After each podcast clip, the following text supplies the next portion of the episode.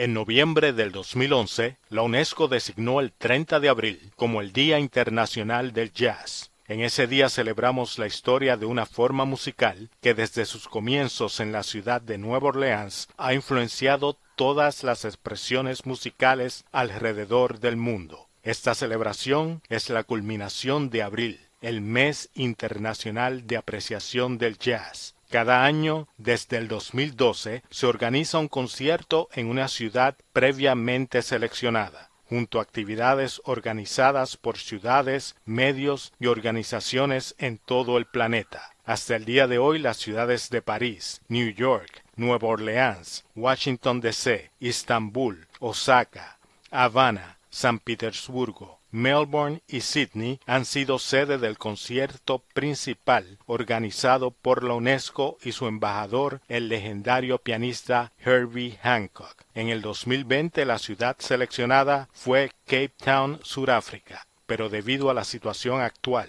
de la pandemia del virus COVID-19, el concierto ha sido cancelado. Sin embargo, cada persona puede celebrar el jazz desde su hogar el 30 de abril y durante todo el año. Escucha grabaciones de tus músicos de jazz favoritos. Comparte videos de jazz con tus amistades y en las redes sociales. Lee un libro sobre la historia del jazz. Escucha un podcast o un programa de radio dedicado al jazz. El jazz, debido a su gran riqueza musical, estimula la mente de todo el que lo escucha.